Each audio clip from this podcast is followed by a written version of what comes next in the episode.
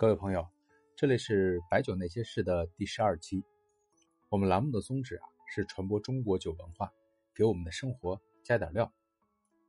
可能最近朋友都关注到，白酒啊这两年其实是火了起来。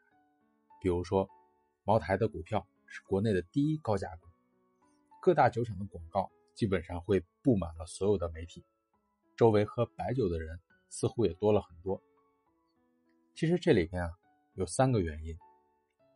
第一呢是人民生活水平的整体提高，聚会小酌的基数变大了，喝酒的比例也就提高了，这个呢叫做消费升级。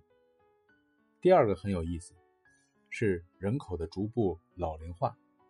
根据统计，二零一八年是中国人口年龄的拐点，大的人往往倾向于白酒，年轻人喜欢啤酒和红酒偏多一些。人啊，小时候往往都喜欢甜的东西，但是年长了，会喜欢一些味道更重的东西，比如咖啡、茶，还有酒。第三是国潮文化的回归，中国白酒作为传统的文化符号，也越来越被很多年轻人所关注，很多酒厂也开始注重文化的宣讲和年轻人的共振，比如。江小白这样的品牌，它通过时尚的包装和共情的语言，也是圈粉无数。不过，在白酒圈看来，市场啊，也是冰火两重天，大众的关注越来越向头部品牌集中，两极分化非常明显。有些小酒厂的日子并不好过。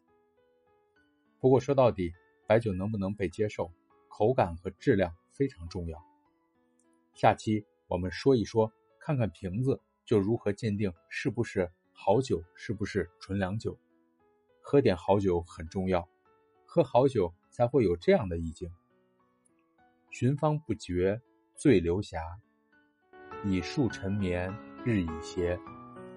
客散酒醒深夜后，更持红烛赏残花。